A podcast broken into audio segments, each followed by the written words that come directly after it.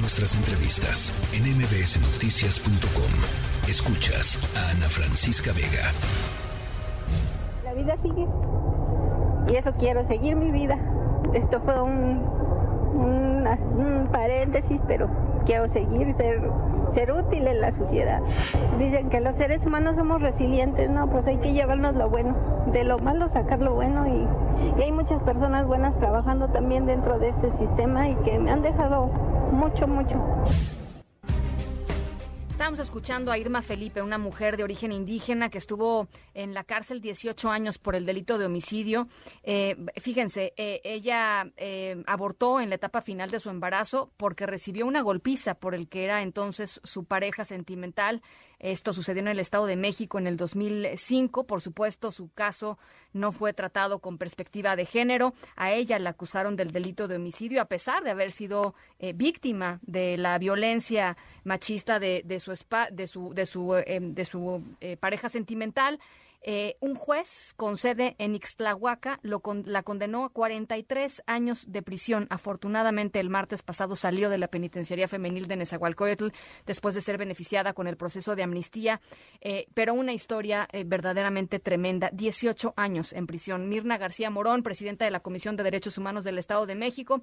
Te, te, agradezco mucho estos minutos. Ustedes pues estuvieron acompañando muy de cerca este caso y son parte pues de la razón por la cual también Irma hoy está, está libre, Mirna. Sí, Ana Francisca, ¿cómo estás? Buenas tardes. Muchas gracias. Sí, en efecto, fíjate que la ley de amnistía del Estado de México le confiere una facultad exclusiva a este órgano defensor público de derechos humanos para poder promover eh, amnistías en los casos de los delitos de alto impacto, eh, donde hallemos eh, una vulneración de derechos humanos. Lo proponemos, lo investigamos, lo integramos lo presentamos al juzgador que corresponda y bueno, pues es nuestra sexta amnistía concedida. años eh, por este caso. ¿Qué, otros tienen sobre, sobre la mesa, sobre el escritorio, eh, que puedan también beneficiarse de estas, de estas amnistías, Mirna? Mira, eh, traemos varios en estudio. Em, es importante establecer que no se trata de un doble juzgamiento, porque ahí sí tenemos una prohibición expresa incluso. Eh, de lo que se trata es de las solicitudes que nos van, eh, nos van formulando. Nosotros hicimos un ejercicio de una metodología para establecer eh, categorías de vulnerabilidad. Entonces, ser mujer es una categoría de vulnerabilidad, ser pobre es otra categoría que se suma a la vulnerabilidad, no tener una educación es otra categoría, eh, ser eh, persona de un pueblo originario es otra categoría, si adicionalmente padece de una o de varias violencias, pues estamos hablando que esto opera en forma transversal y por las características y las condiciones dejan en desventaja fundamentalmente a las mujeres y muchas de ellas eh, de ser víctimas pasan a ser victimarias o bien siendo víctimas y no teniendo eh, recursos económicos o personas que las puedan defender técnicamente de la manera correcta, pues pasa como en el caso de Irma, que se les imputan delitos con una alta penalidad. Y pero bueno, para eso es esta figura y, y eso es lo que hemos hecho.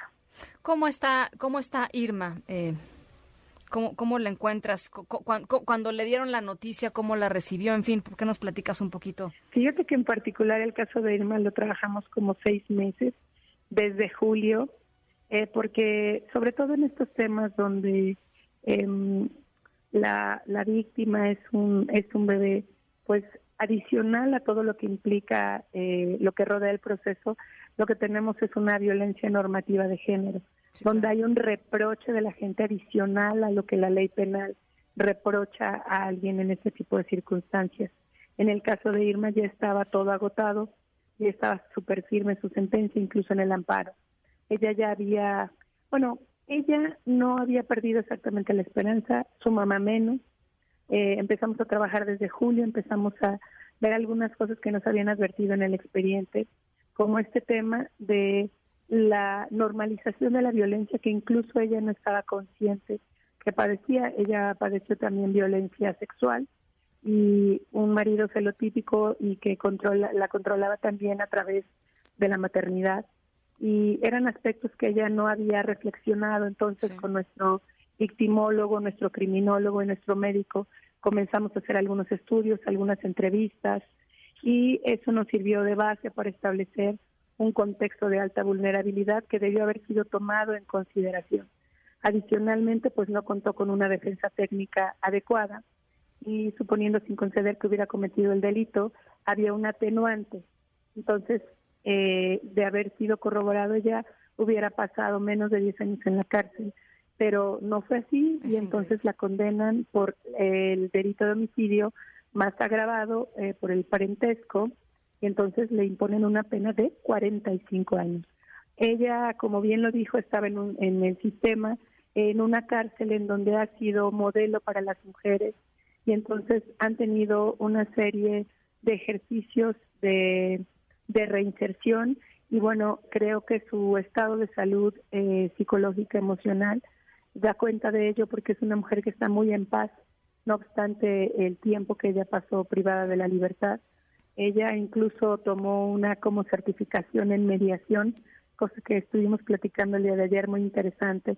Se involucraba mucho en las actividades del centro, eh, ella dice que no solamente veía, sino también se lo introyectaba, porque ella eh, estaba consciente que seguía siendo el ejemplo de sus otros dos hijos. Entonces, pues eh, es una mujer con una entereza, no, no estaba ella cierta como tampoco nosotros. Nosotros proponemos, hacemos el mejor de nuestros trabajos coordinadamente, pero quien decide es un juzgador eh, nos notificaron, nos dijeron que iba a emitir la resolución, así que fuimos como ella esperando que le notificaran y con la esperanza de que la notificación fuera favorable, como lo fue, pero ella está contenta, ya lo está pues recapitulando, no le dieron tiempo ni de despedirse, me dice, de sus compañeras de este, con las que compartía en el mismo pues espacio. La vida, la vida misma. exactamente, toda la vida, pues ahí pasaban todo el tiempo. Este, y pues pasó mucho tiempo, pero ahora es una mujer que recupera la libertad gracias a la efectividad de los derechos humanos en el Estado de México. Bueno, pues toca para ella buscar, encontrar, eh, supongo, una, una nueva vida con esta nueva identidad, con esta, pues con esta nueva oportunidad, la verdad. Y para el resto de nosotros, y me incluyo porque eh, somos todos parte del Estado mexicano, asegurarnos de que ninguna mujer eh, esté encarcelada por un caso así, Mirna, creo que es, es, fundamental. No, no, puede, no puede seguir sucediendo algo así. y pues toca, eso, eso, eso nos toca a nosotros es una aspiración de todos que no vuelvan a suceder ese tipo de cosas. Muchísimas gracias. La tercera de MBS Noticias.